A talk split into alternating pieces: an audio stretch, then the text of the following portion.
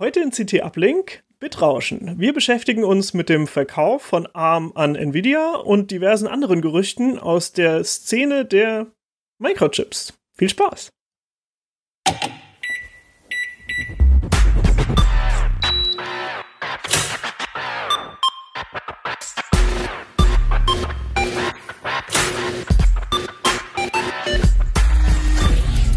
CT Uplink. Bevor wir in die Tiefen der Chipproduktion einsteigen können, ähm, gibt es noch ein paar Worte von unserem Sponsor. Willkommen in der neuen Normalität. Willkommen bei Enphone, Europas führendem Business Cloud Telefonanbieter. Mit Cloudja, unserer intuitiven Cloud-Telefonanlage, bieten wir Ihrem Unternehmen die clevere Lösung für moderne Cloud-Business-Kommunikation. Kostensparend, kompatibel und auch in Zeiten von Homeoffice extrem zuverlässig. So sind sie etwa mit der praktischen Erweiterung Envoice für MS Teams auch innerhalb der Microsoft Teams Software ganz normal unter ihrer gewohnten Rufnummer erreichbar. Erfahren Sie jetzt mehr auf enphone.com. Gut, mit mir im Studio sind Christoph Windeck und Carsten Spille. Hallo. Und Christoph, erzähl doch einfach mal, was, was gibt's Neues? Also, ARM wird verkauft? Das ist ja eigentlich ein Riesending. Ja, vielleicht fangen wir mal an für die Leute, die jetzt nicht den ganzen Tag sich mit Prozessoren beschäftigen, was ARM überhaupt ist.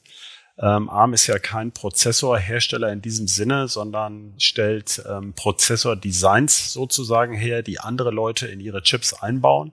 Und zwar ja ähm, recht bekannte Leute wie Apple, äh, Qualcomm, Nvidia, ähm, die damit Chips für Autos und vor allem aber Smartphones bauen. Da sind sie am bekanntesten mit geworden.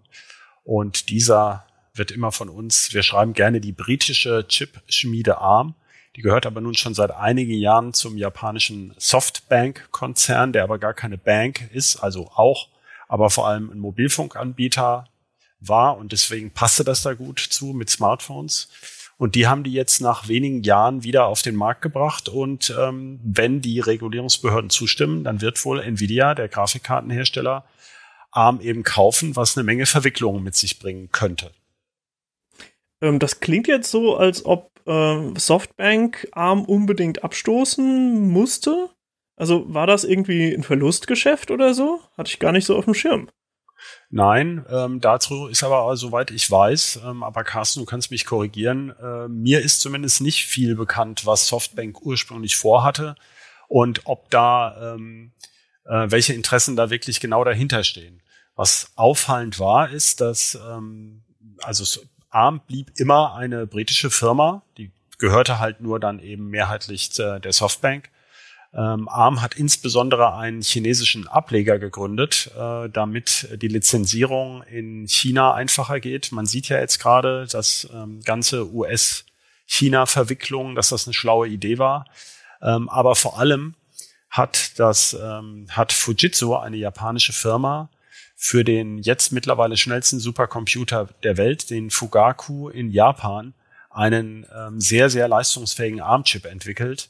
Und ich hatte das immer so ein bisschen, ähm, wie soll man sagen, unter dem Aspekt gesehen, dass ähm, die japanische Regierung oder auch, ähm, ja, wer immer, die japanische Technologieindustrie äh, auch ein bisschen engeren Zugriff auf ARM haben wollten.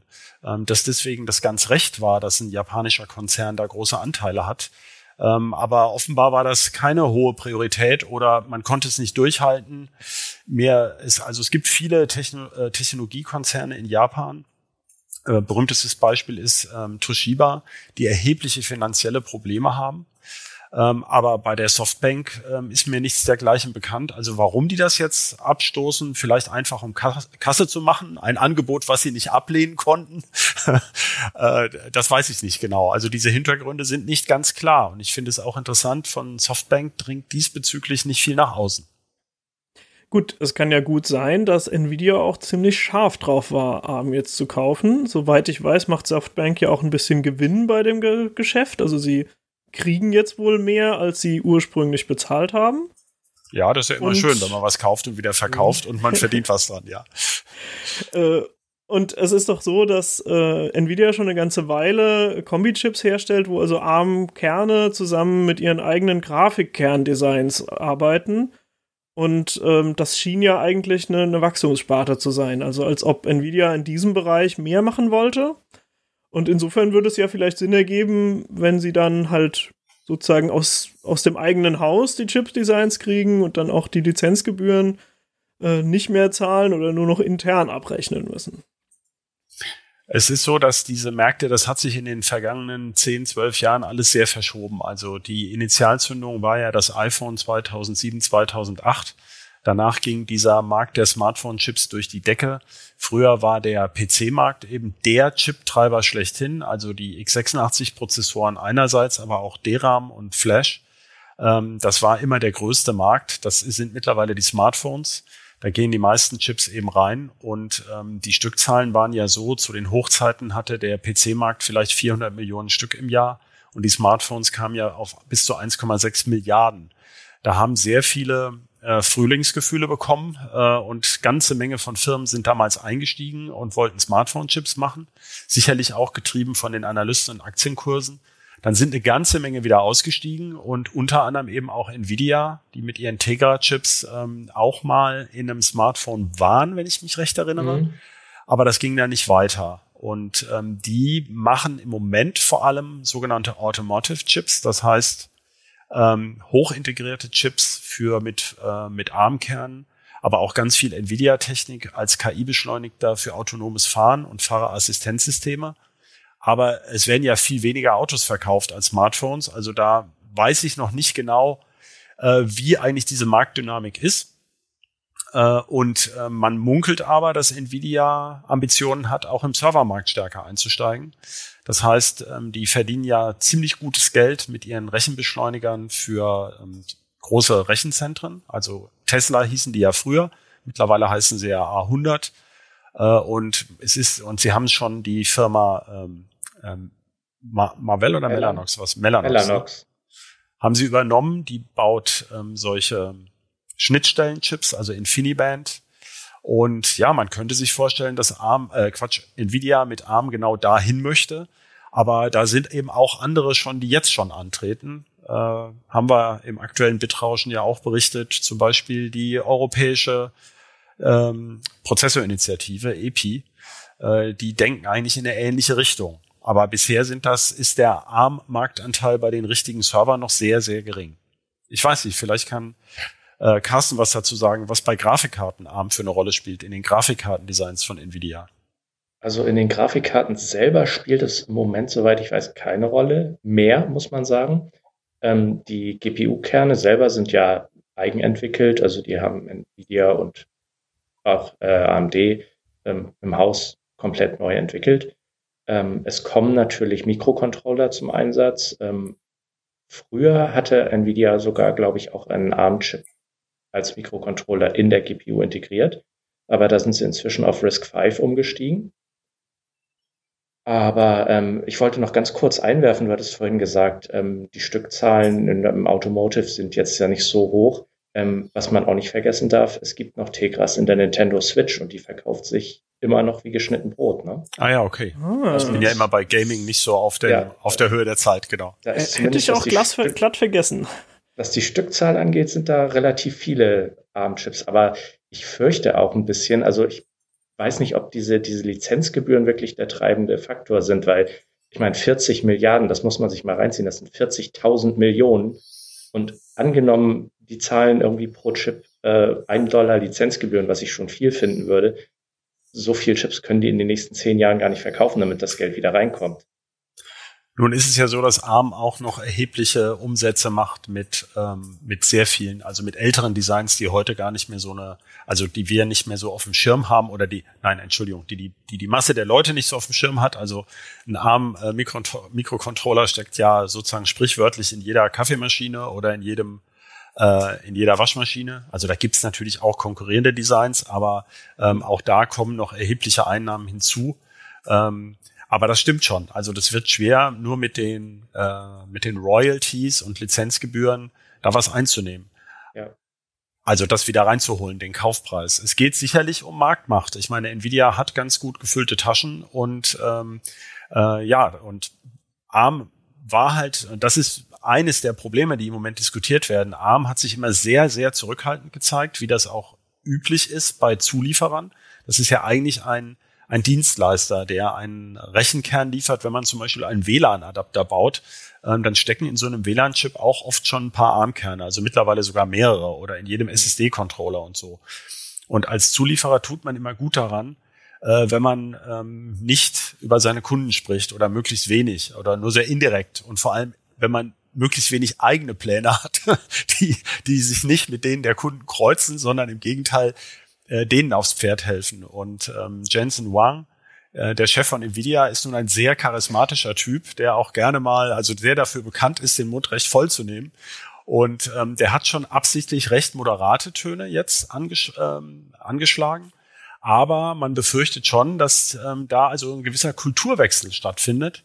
Naja, und ähm, eben, wie gesagt, jetzt würde ARM eben unter US-amerikanische Fuchtel geraten, was im Moment natürlich ein besonders heikles Thema ist mit diesem ähm, erratischen äh, US-Präsidenten oder der gesamten Regierung, die irgendwie Rachegedanken gegen alle möglichen Leute hegt. Das ist natürlich ähm, Gift für, für, ähm, fürs Geschäftliche.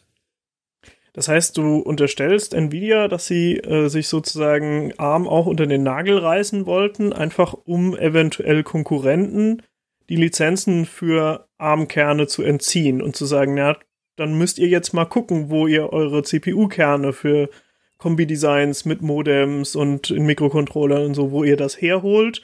Und äh, damit können wir dann gewisse Nvidia-Produkte stärken, weil die dann vielleicht konkurrenzlos werden? Wäre so ja eigentlich eine miese Nummer. Es, so hart würde ich es nicht sagen. Das glaube ich auch nicht, dass das äh, möglich ist.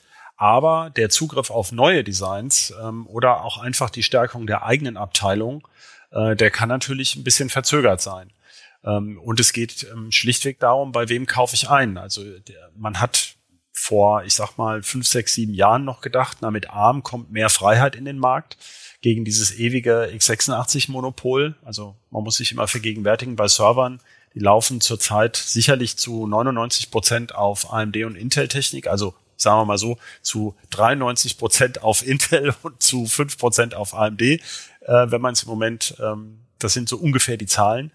Äh, und das hat sich bisher noch nicht so bewahrheitet, denn die Entwicklung eines leistungsfähigen Serverprozessors ähm, selbst wenn man das Design bei ARM kauft, scheint das ähm, oder die wenigstens die Lizenz dafür sehr, sehr aufwendig zu sein. Es gibt da ein schönes Beispiel, ein ähm, Start-up mit ehemaligen Apple-Leuten, die jetzt einen Serverprozessor ähm, konstruieren wollen, ebenfalls. Also das wären dann Nvidia-Konkurrenten, wenn Nvidia tatsächlich in die Server vordringen will. Die haben gerade 240 Millionen äh, US-Dollar Risikokapital eingesammelt. Das ist das Startup Nuvia. Und ähm, da geht es also, äh, das ist nicht so, dass man da einfach was zusammenklickt und schickt es dann an so einen Auftragsfertiger und dann fällt hinten ein Serverprozessor raus. Da scheint also doch erheblicher Entwicklungsaufwand noch drin zu stecken. Und ähm, ich denke, da kommt es auch auf den Zugang zum Markt an oder auch um, äh, wem gehört eigentlich das Design? Also bestimmte große Firmen verlangen auch von ihren Zulieferern einen Durchgriff oder eine Erklärung, wie sicher ist denn die Technik wenn ich mich darauf stützen möchte und selber Entwicklungsleistung reinstecke, ähm, dann möchte ich ja nicht nur jetzt mal eben schnell ein Produkt verkaufen, ähm, sondern wenn du jetzt ein Hersteller wärst von irgendwelchen Netzwerkgeräten, ähm, dann baust du ja deine eigene Roadmap darauf auf. Und ähm, da geht es auch um Glaubwürdigkeit und Langlebigkeit einer solchen Technologie. Also das sind schon alles komplizierte Fragen.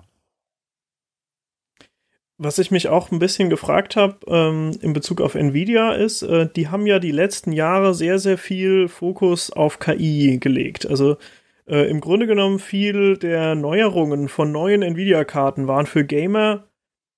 Also ich hatte das Gefühl, zusätzliche Leistung für Gaming ist so ein bisschen nebenbei mit rausgefallen. Also die Gamer haben schon bei jeder Generation ein bisschen mehr gekriegt, aber Tensor Cores es klingt eigentlich nicht nach irgendetwas, was ein Gamer unbedingt bestellt hätte. Das haben aber bestimmt Data Scientists bestellt, die äh, die, die gleichen Chips in, in großer Stückzahl in Servern verwenden und inzwischen ist da ja Nvidia ziemlich etabliert. Allerdings eben nur mit diesen ganz großen Chips. Und äh, ich habe das Gefühl, was die KI-Entwicklung angeht, ist halt auch ein gewisser Trend zu sagen, neuronale Netze sind im Prinzip so eine Art Universalalgorithmus. Die können, wenn ich die richtigen Daten habe, kann ich die zu allem Möglichen bringen. Und ich muss, ich brauche nicht jedes Mal eine neue Software, sondern ich brauche eigentlich nur einen neuen Datensatz. Und äh, ich habe das Gefühl, dass es zumindest die Idee gibt, dass äh, solche Technik einfach auch in eine ganze Menge Mikrocontroller wandert. Also, dass ich zum Beispiel einen Sensor habe, der äh, Sensor wird ausgelesen von einem Mikrocontroller, das war auch die ganze Zeit so. Das waren die ganze Zeit sehr kleine, sparsame Prozessoren. Und inzwischen ist aber die Fertigungstechnik so gut, dass ich ohne Probleme auch einen 32-Bit-Prozessor zum Beispiel benutzen kann, um den gleichen Sensor auszulesen. Und der ist auch nicht viel teurer. Und eventuell kann ich halt sagen, ich nehme ein vergleichsweise kleines neuronales Netz und rechne das auf dem Mikrocontroller schon und kann damit zum Beispiel Sensordaten kalibrieren, äh, einfach sagen, ich, ich weiß, was rauskommen sollte. Und, ja, das Signal äh, entrauschen zum Beispiel ist ja auch ein genau, Ansatz. Ne? Also, ja. dass, dass solche Sachen einfach schon, schon in die Mikrocontroller reinwandern und Nvidia könnte halt theoretisch dort mit so kleinen äh, Armkernen wie dem M4 oder so, die ja, weiß nicht, wo dann zwei Stück in einem WLAN-Chip drin sind oder so, äh, solche Kerne könnten sie halt mit eventuell eigener Tensor-Technik, also mit, mit Technik kombinieren, die aus äh, der Entwicklung von den Grafikchips stammt und äh, auf die Art vielleicht dann ja so ein bisschen eine neue Art von Mikrocontroller schaffen. Also einen, der ähm, Entschuldigung, ja, der eigentlich klein ist, ja. aber trotzdem Matrix-Multiplikationen kann. Klar. Äh, dazu ganz kurz die Antwort, das gibt es längst von ARM nämlich schon. Also die haben gerade auch solche Kerne vorgestellt, die als Zusatzkerne KI beschleunigen für genau solche Anwendungen. Ähm, was man da noch verbessern kann in den kleinen Dingern, die bloß ein paar Cent kosten, das weiß ich nicht. Aber ich würde gerne Carsten noch mal fragen. Du hast ja ähm, schon einiges gemacht zu ähm, KI-Algorithmen auch für Gaming. Ähm, mhm. wie, wie, wie wird das denn schon eingesetzt? Es gibt ja zum Beispiel bei dem Anti-Aliasing, Anti wie heißt es jetzt noch? Also auf Deutsch Anti-Aliasing, aber ah, ja. äh, ich glaube, die Engländer oder Amerikaner sagen äh, Anti-Aliasing, ja. Okay. Also Kantenglättung. Ja. Ja, ähm, da wird es speziell eingesetzt. Also das ist so mh, das Feld, wo Nvidia jetzt auch gesagt hat, da können wir die Tensorkerne tatsächlich ähm, auch den Gamern mal irgendwie zur Verfügung stellen oder nutzbar machen. Da gibt es eine Technik, die nennt sich Deep Learning Supersampling, DLSS abgekürzt. Und äh, was die macht, ist, ähm, die berechnet, beziehungsweise da wird ein neuronales Netz trainiert, aus äh, niedrig aufgelösten Bildern hochauflösende Bilder zu machen. Mal ganz vereinfacht gesagt. Ja, und klappt's. Also Super, Super Resolution. Das gibt's jetzt in Version 2. Das sieht jetzt auch doch schon deutlich besser aus als die ersten G-Versuche, muss man sagen. Ähm, und da soll natürlich für hochauflösende Bildschirme 4K und demnächst dann 8K ähm, die Performance quasi rausgeholt werden, weil die Grafikchips einfach nicht von jetzt auf gleich viermal schneller sind, was sie für 8K Gaming eigentlich sein müssten. Aber was ist denn dein Eindruck? Ähm, also du hast dich ja schon damit beschäftigt und ähm, ist das wirklich eine Alternative oder ist das bisher äh, wie bei dem Raytracing zum Beispiel, habe ich ja den mhm. Eindruck bei den Raytracing-Cores, ähm, naja, dann gibt's halt so vier, fünf Spiele, die das mal nutzen. Ich meine, dafür kaufe ich ja nicht eine teure Grafikkarte ähm, für genau die, also das machen natürlich ein paar Leute. Wir mhm. reden ja hier immer ja. über Eigenschaften, die den Massenmarkt treiben. Ist das denn eine Technik, wo dann wirklich ein Vorteil wäre? Ähm, also das ist auf jeden Fall, gerade wenn man bedenkt, wie neu das jetzt noch ist, also DLSS gibt es ja erst seit knapp zwei Jahren. Ähm, von daher ist das auf jeden Fall eine Technik, die Zukunft hat. Ähm, das wird ja auch in, in, in anderen Gebieten noch eingesetzt, zum Beispiel die neuen Konsolen, die sollen das auch können. Das läuft über dann DirectX äh, ML Perf, glaube ich, oder so ähnlich heißt es. Da wird auf jeden Fall schon die Performance, ich sag mal so, generiert, die man dann für hochauflösendes Gaming braucht, ja. Das kann schon sein, dass Nvidia auch da ähm, jetzt Gas geben muss. Allerdings sehe ich da die Verbindung zu ARM nicht unbedingt, weil ähm, das sind ja reine Tensor-Geschichten und wenn wir von Grafikkarten reden, die kommen ja bis jetzt auch eigentlich ohne ARM-Kerne aus. Ja. Nur so als Theorie könnte es natürlich sein, dass es Nvidia ziemlich geärgert hat, dass äh, bei den Konsolen AMD super gut dasteht, weil die ja das Komplettpaket bieten. Ja. Also die, die Hersteller können ja bei AMD ganz bequem sowohl die Prozessorkerne als auch die mhm. Grafik mhm. einkaufen. Ja. Und äh, an sich hat ja AMD eine Menge Geld damit verdient. Das hat, ja, das glaube ich, gerettet, über die letzten Jahre gerettet. Ja, genau. Das muss man mal ganz klar sagen, ja. Das stimmt. Das ist natürlich ein Ansatz und mhm. ähm, wir alle wissen, dass Microsoft ja mit Windows 10 für ARM äh, das im Prinzip in der Schublade hat. Ähm, Apple wechselt gerade auf ARM, also der Wechsel von x86 zu ARM, äh, der dürfte auch Sony machbar sein. Also klar, das könnte natürlich sein, dass ähm, Konsolenchips eine Stoßrichtung sind.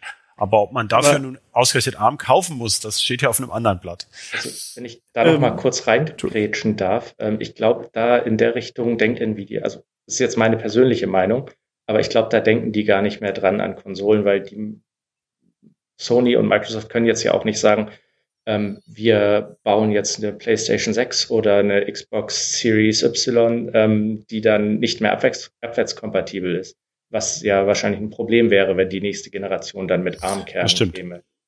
Ähm, ich glaube viel eher, dass Nvidia gesehen hat, dass ihre, die bieten ja auch so Rack-Server an für Supercomputer oder Data, Data Center.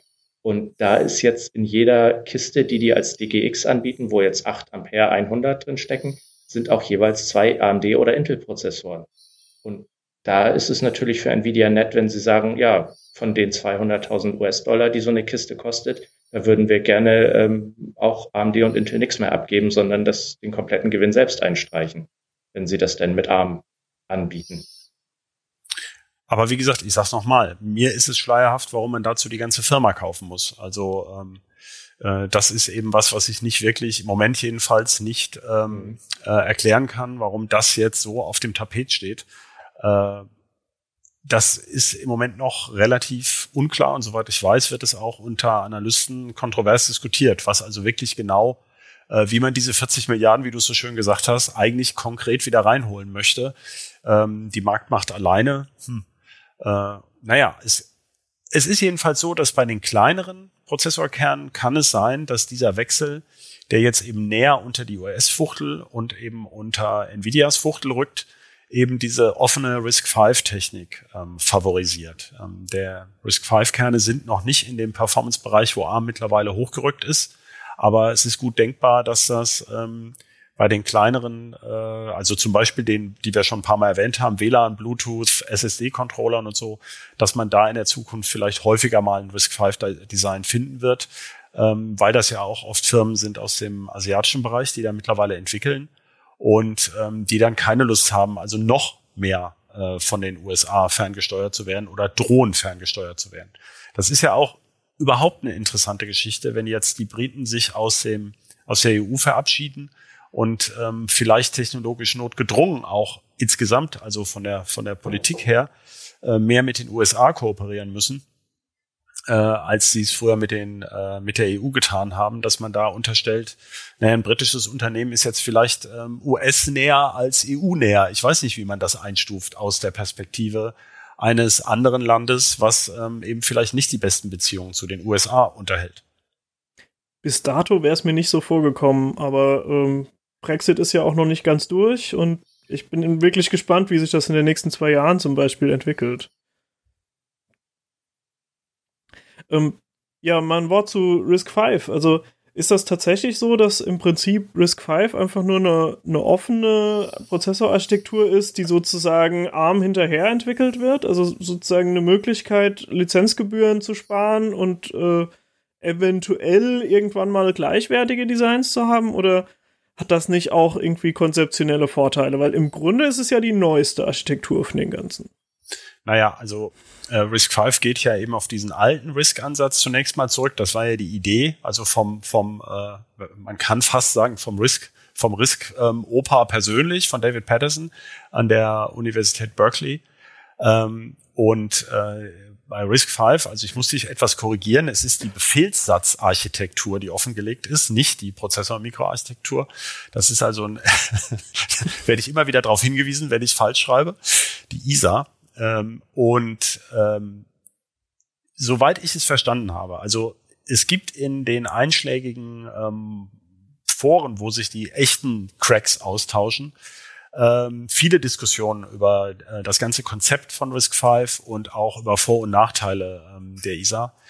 Ähm, aber Risk 5 ist vor allem unglaublich flexibel. es werden jetzt auch zum Beispiel die ersten Kerne mit Vektorerweiterungen gemacht. Äh, es gibt ja ganz, ganz viele verschiedene Ansätze für bestimmte Rechenbeschleuniger und für bestimmte Rechenaufgaben. Und so wie es aussieht, ist es so, dass RISC-V vor allem im Moment erstmal ein Ersatz ist für extrem sparsame ARM-Cores, wo es überhaupt nicht auf Rechenleistung ankommt. Also auf ganz einfache Steuerungsaufgaben.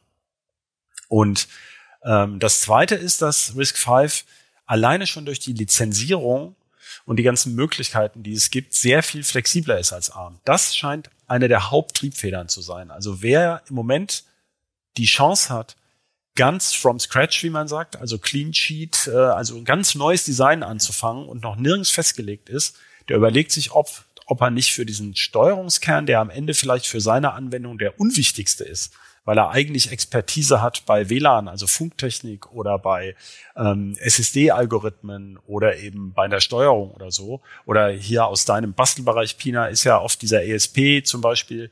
Ähm, äh, dass man da vielleicht eben einen RISC-V-Kern nimmt und ähm, äh, damit eben völlige Freiheit hat, welche anderen Teile man damit kombinieren möchte. Es ist wohl so, dass es bei ARM ganz komplizierte Lizenzbestimmungen gibt, äh, welche anderen Teile man mit einem ARM-Kern kombinieren darf. Das hängt von sehr vielen Parametern ab. Das heißt, es geht gar nicht unbedingt darüber, äh, darum, ob diese äh, RISC-V ISA nun besser für Rechenperformance geeignet ist und so.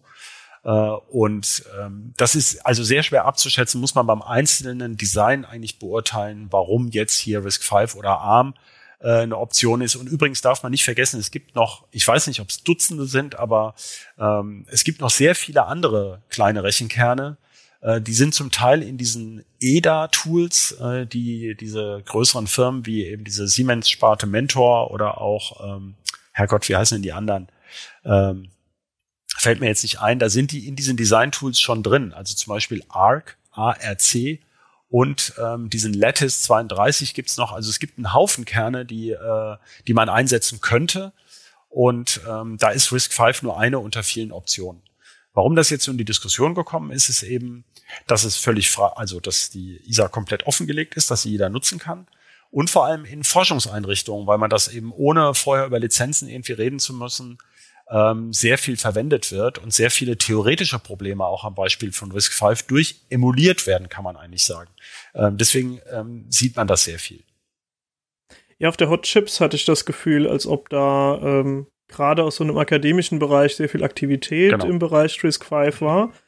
Aber auch durchaus mit leistungsfähigen Prozessoren. Also da, da wurden auch irgendwie 64 Kern-Serverprozessoren ähm, entworfen und äh, das sah auch danach aus, als ob die innerhalb der nächsten Jahre gebaut werden könnten, so oder so ja. ähnlich. Also im Moment hat man scheint so eine kleine Phase der, der Ernüchterung. Also zur Erinnerung, RISC-V gibt es schon seit 2010. Ähm, und äh, im gerade so im abgelaufenen zwölf Monaten sind eigentlich enttäuschend wenige Designs äh, auf den Markt gekommen, zumindest was die höhere Performance betrifft. Ähm, deswegen ist im Moment, habe ich das Gefühl, das kann ich aber nicht erhärten, ich kenne da keine Statistik drüber, äh, es findet unglaublich viel Infrastrukturarbeit statt. Und wo RISC-V vor allem ähm, viel diskutiert wird, ist bei Sicherheitschips, wo man aus guten Gründen möchte, dass man wirklich jeden einzelnen Transistor persönlich kennt. Also damit da keine Backdoors reingebaut werden.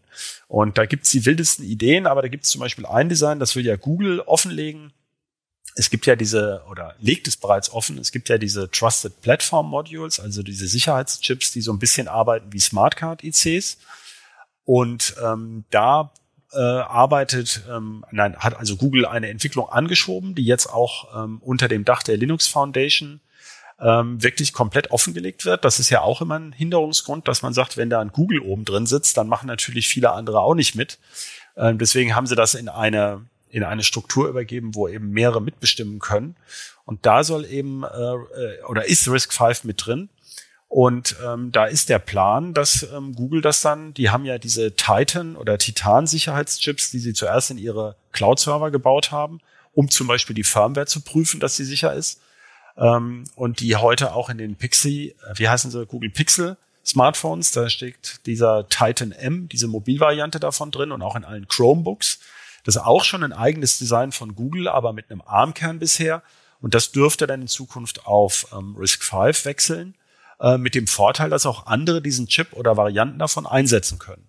Da hat man den alten Open Source Gedanken, so nach dem Motto, wenn den eben viele Leute einbauen und nicht nur ein Entwicklerteam, dann entdecken vielleicht andere auch nochmal potenzielle Schwachstellen, die dann in der nächsten äh, Chip-Generation auch von anderen ausgebügelt werden können. Also ist ein interessanter Ansatz, der eben bei ARM in dieser Form so direkt nicht machbar ist, wenn alle einen fertigen ARM-Core einsetzen, den sie zukaufen, ähm, dann kann eben, dann äh, ist keiner gehalten, da wirklich bis auf Transistorebene runter nach Schwachstellen zu suchen. Ja, ist auf jeden Fall ein ziemlich spannendes Thema. Und ich muss auch sagen, irgendwie durch die weltpolitische Lage scheint es mir immer relevanter zu werden, weil vor fünf Jahren oder so hätte ich eigentlich noch nicht für möglich gehalten, dass, dass es notwendig ist, darüber nachzudenken, welche Chipfirma eigentlich wo genau ihren Sitz hat. Solange die irgendwo in der westlichen Welt waren, ähm, war man da relativ unbesorgt, ob das jetzt England, Amerika, Kanada, irgendwo ein EU-Staat war. Das war eigentlich nicht so wichtig. Inzwischen merke ich aber, dass ich mir manchmal da auch Gedanken drüber mache und denke, ah, wenn es zum Beispiel ein US-Unternehmen ist, kann es halt sein, dass irgendein bescheuerter Handelskrieg vom Zaum gebrochen wird und dann darf das plötzlich nicht mehr exportiert werden. Und dann, dann ist halt irgendwo ein Loch in der Lieferkette und womöglich kriegst du dann gewisse Produkte nicht mehr oder so. Und äh, das ist natürlich einfach so ein wirtschaftliches Risiko. Naja, ich meine, wir, es gibt ja noch viele, also ähm, das ist natürlich spekulativ, aber Snowden hat ja nachgewiesen, dass die NSA auch Hardware infiltriert. Nicht auf der Chip-Ebene bisher, weil, soweit ich weiß, nachgewiesenermaßen, aber durchaus auch auf der ähm, Ebene des Systems. Und ähm, da stellt man sich natürlich schon Fragen. Also besonders umstritten ist ja eben Intels Management Engine, mit die in jedem x86 ähm, steckt, nicht in jedem Prozessor, aber in jedem Chipsatz oder Prozessor. Und äh, wo man eben nicht weiß, ähm, ob äh, Intel dazu gezwungen werden könnte, von der NSA oder durch die US-Rechtsprechung dort im Extremfall einen Zugang zu öffnen. Und ähm, das treibt ja auch viele um. Äh, und ähm, äh, es ist auch eine schöne Überleitung zu dem zweiten Thema in dem äh, letzten Bitrauschen, eben diesem europäischen Prozessor. Also das ist erklärtes Ziel der EU und das hat ähm, äh, Ursula von der Leyen ja jetzt auch nochmal klar gemacht, dass sie jetzt sogar acht Milliarden da in die Hand nehmen wollen auf EU-Ebene für Supercomputer eben eigene Technik zu haben, ähm, die eben nicht unter der Fuchtel anderer Interessen steht. Äh, wie weit sich das umsetzen lässt, äh, das kann die Zukunft erst zeigen, aber da ist ja eben konkret im Moment eben ein ARM-Chip auch geplant, der aber auch RISC-V enthält und auch Technik aus Frankreich von der Firma Calray, äh, die diesen Massive Parallel AA Application Accelerator heißt es, glaube ich, MPAA, ähm, solche VLIW-Kerne, die zum Beispiel für selbstfahrende Autos gedacht sind. Da geht es ja auch durchaus um Industrieinteressen, äh, dass man sagt, ähm, wenn eine Firma wie BMW auf eine eigene autonome Fahrtechnik setzt, ähm, dann möchte sie zum Beispiel nicht ähm, äh, von einem Konkurrenten abhängig sein, äh, der, äh, der den, den Lieferhahn zudreht, ja, oder von, ähm, von Handelskriegen, wie du schon gesagt hast. Und ähm, die EU versucht das auf einer höheren Ebene im Moment ähm, anzuschieben, dass die Designtechnik überhaupt erstmal wieder in die EU kommt. Erstmal am Beispiel eines äh, Supercomputing-Prozessors. Und ähm, diese Technik soll aber dann eben auch zugänglich sein innerhalb der EU, auch für andere Projekte. Also ich, ich finde das ja im Prinzip ziemlich löblich. Ich muss aber sagen, ich hatte in der Vergangenheit manchmal das Gefühl, als ob äh, das Verständnis für solche Digitalthemen bei EU-Politikern nur begrenzt vorhanden ist. Also insbesondere das Regulieren von großen US-Konzernen, da schienen mir einfach die Vorschläge nicht besonders gut zu sein ähm, was für Steuern man da erhebt und so. Und ähm, also, dass, dass zum Beispiel Leistungsschutzrecht immer noch diskutiert wird, ist eigentlich ja eine seltsame Sache. Da ist ja im Prinzip schon erwiesen, dass das nicht funktioniert diese politischen Sachen finde ich halt sehr schwer zu beantworten. Ich meine, auf vielen Ebenen ähm, arbeitet die westliche Hemisphäre zusammen, nicht zuletzt bei der Rüstung. Also äh, es geht ja auch um Verteidigung und äh, da geht es bei der Chipindustrie ganz oft, kommt man da sehr dicht in solche Bereiche. Also mein Lieblingsthema ist ja immer, um die Open Source Fraktion etwas zu foppen, ähm, dass äh, große Linux, also äh, Institutionen, die zu Linux beitragen, eben auch ganz tief verwurzelt sind in der US-Rüstungsforschung ähm, weil es da eben um offene Software geht. Und äh, Technologie wird heute immer noch viel getrieben vom, äh, wie hieß das immer noch zu meiner Schulzeit, militärisch-industriellen Komplex. Äh, da spielt vieles rein, auch gerade bei den Sicherheitschips. Und äh, äh, da war man eben früher unverbrüchlich im, äh, über die NATO alleine schon. Und mit ähm, Frankreich zum Beispiel ist bei der EU spielt das auch eine Rolle. Ne? Das muss man sich klar machen, dass Frankreich eine Atommacht ist. Und zu einer wirksamen atomaren Abschreckung gehört auch die Fähigkeit, äh, Atomwaffentests simulieren zu können. Deswegen braucht man einen Supercomputer. Und ähm, eben auch für eigene Waffensysteme braucht man auch ein äh, unkompromittierbares eigenes Hardware-Subsystem, also Sicherheitssystem, also diese Trusted Platform Modules und Smart Card ICs, die wurden ja unter anderem dazu auch erfunden, um die Firmware von Waffensystemen abzusichern. Und wenn der Schlüssel bei den Amerikanern liegt, ist das halt eine unangenehme Vorstellung. Es sei denn, man hat eben sowieso den Kampfjet in den USA verkauft, dann ist das so, ja. Aber wenn man eigene äh, Technik entwickelt, ähm, gerade um die Abhängigkeit zu zeigen, und da ist ja vieles ins Wanken gekommen, ja. Also die Türkei ist auch ein NATO-Mitglied. Ähm, äh, ich denke, wir denken auch oft zu eurozentristisch. Ähm, das sind alles sehr, sehr komplizierte Fragen, die sich, ähm, die man ja auch nicht von heute auf gleich ändern kann. Also die Entwicklung von so einer Chip-Technik, das wird ja alles Jahre dauern und dazwischen muss man sehr lange mit sehr vielen Kompromissen leben. Du hattest dich ja auch mal schon im Betrauschen und in einem anderen Artikel mit der digitalen Souveränität beschäftigt, Christoph, ne? Ähm, ja.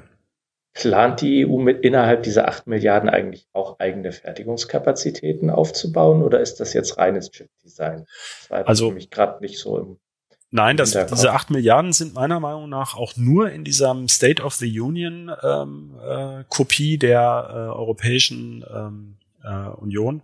Also der, äh, wie, was ist die Kommissionsvorsitzende ist, Frau von der Leyen, ne? EU. Äh, ja. Ja. Äh, und die hält ja jetzt einmal im Jahr so eine Rede, wo sie eben nach dem US-Vorbild eben den, ähm, den Zustand der EU beschreibt.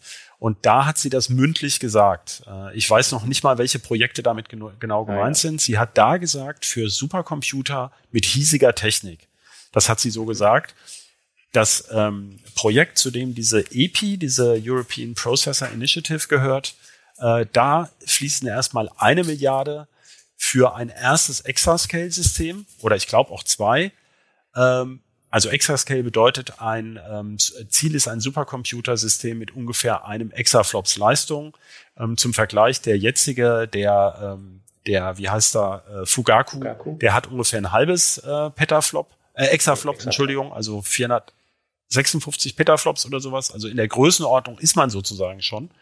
Und ähm, äh, das möchte die EU gerne ähm, selber hinkriegen. Und äh, dafür waren eben diese erste Milliarde sollte da reingehen. Und ähm, jetzt sollen nochmal acht Millionen, ähm, Milliarden auch für Supercomputing fließen, aber ob damit eine Fertigungstechnik in äh, Europa verbunden ist, das habe ich nicht verstanden. Also ich bisher gibt's mich, ja. Ich frage mich nämlich die ganze Zeit bei diesen Geschichten auch äh, der Abhängigkeit äh, von anderen Staaten und so. Ähm, die meisten Chips werden ja entweder in China oder in Taiwan produziert. In Taiwan. Also kann man ja ganz klar sagen. Ja. TSMC hat mit großem Abstand die Marktführerschaft bei diesen Auftragsfertigern. Die haben aber auch ein paar Fabriken in China stehen, in Festland China. Ach so, das stimmt natürlich, ja. Und von daher, also und vor allen Dingen ist Taiwan nach chinesischer Doktrin ja sowieso Teil von China. Ja, gut, ja. kommt drauf an, wen du fragst. Um, umgekehrt ja, genau. aber auch. Also, aber, also, was ich damit sagen will, da, das ist noch nicht so geklärt, ob China da auf lange Sicht auch die Finger von lässt. Da ähm, gibt's ja auch Ideen, da gibt's ja die Deswegen tollsten. die Frage nach der Herstellung ja. auch, ne? weil ja. das, da können die einen ja auch sehr schnell von allem Nachschub abschneiden, wenn deine Waffensysteme, Supercomputer oder Mikrowellen alle auf äh, diesen Mikrochips basieren. Naja, ähm, das ist ja sowieso, also die ähm, Chiptechnik ist ja inhärent eine globale Industrie. Das ähm, ist ja so ja. ein bisschen bei den Smartphones sieht man das ja ganz deutlich mit den Rohstoffen, die zum Beispiel aus Afrika kommen und so. Aber bei, ähm, da, also da ist es bekannter, da wird es vielleicht in letzter Zeit mehr diskutiert. Aber es ist ja vielen nicht bewusst, dass eben das gibt ja diesen recht in der Szene recht bekannten niederländischen Hersteller ASML, äh, die ähm, diese Lithografieanlagen bauen für diese Chips. Es gibt im Moment keinen konkurrierenden Anbieter für diese EUV-Anlagen. Das heißt, für diese 5 Nanometer Technik ist also schon mal ein niederländischer Hersteller essentiell. äh, und ähm, Fotolacke und sowas, die man dafür braucht. Und Maskentechnik kommt zum Teil aus Japan. Ähm, Rohstoffe kommen aus der ganzen Welt. Diese Chips werden, wenn sie beispielsweise bei Intel in Israel gefertigt werden, auch, dann werden sie zum Test and Packaging nach Malaysia geflogen und dann wieder zurück. Ähm, also die umrunden mehrfach die Welt, ähm, äh, diese Teile. Und äh, dass da wirklich jemand lokal eine jetzt konkurrenzfähige Halbleiterfab aufbaut, die völlig unabhängig operieren könnte von anderen Ländern, das ist im Moment völlig utopisch. Ähm, das, wie viele Jahre Vorlauf das bräuchte, könnte ich gar nicht mal sagen. Ähm, das ist ja gerade das, was die Trump-Regierung tut mit diesem chinesischen äh, Auftragsfertiger SMIC, SMIC, da Shanghai Manufacturing oder sowas. Ähm, den drehen sie nämlich genau den Zugriff auf diese ähm, Maschinen und Vorprodukte zu, äh, um äh, die Chinesen ähm, einerseits um Verhandlungsmasse zu erzeugen, aber andererseits auch um die ganz konkret daran zu hindern, 14 äh, Nanometer Chips in größeren Stückzahlen zu bauen oder noch kleinere Strukturen. Also wie man sich daraus in einer sinnvollen Zeit lösen möchte, da kenne ich gar keine Roadmap zu oder gar keine Untersuchung, die das mal ähm, erklären würde, was man alles mhm. dazu äh, oder welche Länder man überfallen müsste, um sie, um Zugriff auf die Technik zu kriegen. Ja, das wäre sicherlich ein ziemlich umfangreiches Projekt. Das ja. glaube ich auch. Ja, wobei, also ich muss sagen, äh, die Problematik mit äh, Taiwan und der Volksrepublik China, die ist ja eigentlich schon ewig, aber es hat sich die letzten Jahre nichts, also ist nichts passiert, auch nichts Negatives. Insofern war das eine angenehm stabile Situation. Aber die wurde ja relativ stark durch die USA garantiert. Also die USA hatten im Prinzip die klare Drohung im Raum stehen, sollte China irgendwie Zugriff auf Taiwan nehmen wollen, militärisch, dann wird es zum Krieg kommen zwischen den USA und China. Und äh, bei der aktuellen Außenpolitik von Trump ist natürlich die Frage, wie lange diese Garantie noch stehen bleibt. Und sollte die mal fallen, ist natürlich dann äh, ist gar nicht mehr so unwahrscheinlich, dass äh, die Volksrepublik dann auch sagt, naja, wir haben das größere Militär und jetzt schlucken wir das kleine Taiwan. Klar, das ist ähm, eine wirklich schwere Bürde natürlich, in der ganzen Region übrigens, weil die restlichen Chips kommen ja zum großen Teil dann eben aus Südkorea. Das ist ja nicht so weit weg von dort. Und ähm, die gesamt, also praktisch, äh, ich glaube, es sind 80 Prozent der DRAM-Produktion ähm, kommen aus dieser Ecke. Also zuletzt äh, war ja die Asienkrise, glaube ich, 1997, die gezeigt hat, wie problematisch das ist. Da war die Abhängigkeit aber noch nicht ganz so groß. Ähm, und ähm, deswegen na klar, ist das ein, ein sehr sensibles ähm, äh, Thema, wo es aber keine schnellen Änderungen geben wird. Also ähm, es kann nicht, man kann nicht innerhalb kurzer Zeit irgendwie ähm, die Produktion umschichten. Wir sehen das ja auch, ist ja auch ein Beispiel, was vielleicht näher an unseren Lesern ist, AMD versus Intel. Da fragen sich viele, warum geht ähm, AMD hat doch die klar bessere Technik in so vielen Bereichen. Ähm, wieso krepeln die immer noch bei, sagen wir mal, 20 Prozent Marktanteil rum, was ja schon toll wäre im Vergleich zu früher. Aber der Problem, das Problem ist zum Beispiel die Fertigungskapazitäten. Intel hat halt ein weltweites Netzwerk von riesigen Fabs und ähm, äh, AMD verlässt sich im Moment auf zwei äh, Zulieferer ähm, und dann noch jeweils in einer Technologie erstmal.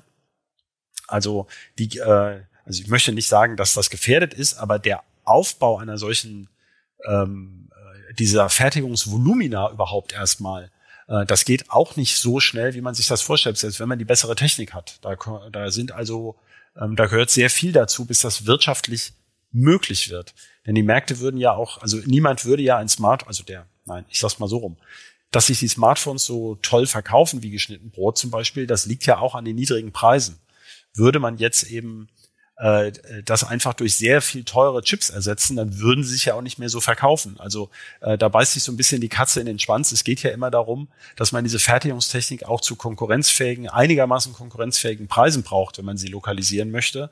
Sonst existiert der Markt ja gar nicht mehr in dieser Form, wie man ihn sich vorher vorgestellt hat. Ja, das ist also, das, das Wirtschaftliche kann man hier nicht einfach davon trennen äh, wenn es um digitale Souveränität geht, wird man aber vielleicht anders denken müssen und sagen, was hat denn jetzt die höchste Priorität und was kann das kosten? Also man wird auf jeden Fall eine Menge Weitsicht brauchen. Äh, korrigiert mich, falls ich falsch liege, aber mein Eindruck ist ja so, dass im Prinzip kann man jetzt anfangen, irgendwie eine Fab zu bauen für sieben oder fünf äh, Nanometer Fertigung oder so, die ist dann vielleicht in drei Jahren fertig oder so. Dann kann man anfangen zu produzieren und dann kann man mit dieser Technik vielleicht äh, fünf Jahre lang lukrativ produzieren und irgendwann sind dann die, die Fabs veraltet und können entweder umgerüstet werden, was aber fast so viel kostet, wie eine neue zu bauen, oder sie werden dann irgendwie umgewidmet. Ich glaube, die Japaner haben teilweise äh, Salat in Reinräumen oder so, wo einfach die, die Chipfertigung in den Strukturbreiten, die man da drin war. Ja, das, das dauert dann aber länger. Also üblicherweise gibt es noch eine sogenannte Nachnutzung. Das heißt, ähm, Chips, die gar nicht die allerfeinsten Strukturen brauchen, kann man nur noch sehr viele Jahre fertigen. Äh, zum Beispiel, also man denkt ja immer, es gibt gar nicht so viel Chipindustrie in der EU. Das stimmt aber nicht. Es werden eine Menge Chips in der EU gefertigt. Ähm, aber zum Beispiel für den Automotive-Bereich braucht man eben bisher zum, für Sensoren beispielsweise und einfache Steuerungsaufgaben braucht man diese feinen Strukturen gar nicht. Und es gibt eine Menge Fabs in äh, der EU, die solche Chips fertigen. Nur eben nicht die aller ähm, super feinsten, die halt in diese Smartphones gehen, bei denen ja auch noch sehr viel Veränderung ist. Äh, das ändert sich übrigens gerade für die Automobilindustrie. Das ist ja der große Bruch. Diese KI-Chips brauchen auf einmal irrsinnige Mengen an Rechenleistung und die feinsten Strukturen. Also da gibt es dann ganz große Änderungen, was Automobilchips betrifft. Ähm, deswegen ist das ja auch so wichtig. Aber also ganz so ist es nicht. Also man kann so eine Chipfab schon viele Jahre nutzen. Aber du, im Grundsatz hast du recht, natürlich, wenn man da nicht kontinuierlich investiert, dann kann man auch nicht mehr diese hohen Erträge erzielen. Aber genauso funktioniert es ja. Dann ist ja ein Teil der Technik schon abgeschrieben und man kann dann eben auch gröbere Chips oder also mit derselben Technik kann man dann billiger fertigen, weil man sozusagen mit den teuren Chips schon einen Teil dieser äh, äh Maschinen äh, bezahlt und abgeschrieben hat. Ja, also so funktioniert der die Wertschöpfung in dem Bereich, also ein Teil davon. Ich wollte jetzt nicht die ganze Chipindustrie. Äh, das ist vielleicht doch ein bisschen zu komplex. Genau. Wir, wir, wir arbeiten uns langsam ran. Genau. ja, ähm, ich fand das mega interessant, muss ich sagen. Ich wünsche mir eigentlich, dass wir das mal demnächst wiederholen können und ähm, vielleicht dann noch die, die neuesten Gerüchte ähm, in, in diversen anderen Bereichen. Es gibt ja so viele Arten von, von Chips irgendwie durchwälzen können. Ich sehr gerne und alle zwei Wochen schreibe ich ja sowieso was dazu oder meine Kollegen. Absolut lesenswert. Also äh, der Uplink kann das auch auf keinen Fall ersetzen ich sage auf jeden Fall mal vielen Dank für euch, äh, an, also an euch. Das war, also für mich war es äh, super informativ. Ich habe total viel gelernt. Ich hoffe, unsere Zuhörer und Zuschauer haben äh, auch was mitnehmen können und fühlen sich jetzt sicher, wenn es das nächste äh, Gespräch irgendwie an der Kaffeemaschine über die aktuelle Chipfertigung gibt und dann können sie sagen, ja, ich kenne, ich kenne alle globalen Abhängigkeiten und weiß, wo die Kriegsgefahr ist und äh, ich sag mal vielen Dank und bis zum nächsten Mal. Tschüss. Ciao. Ja.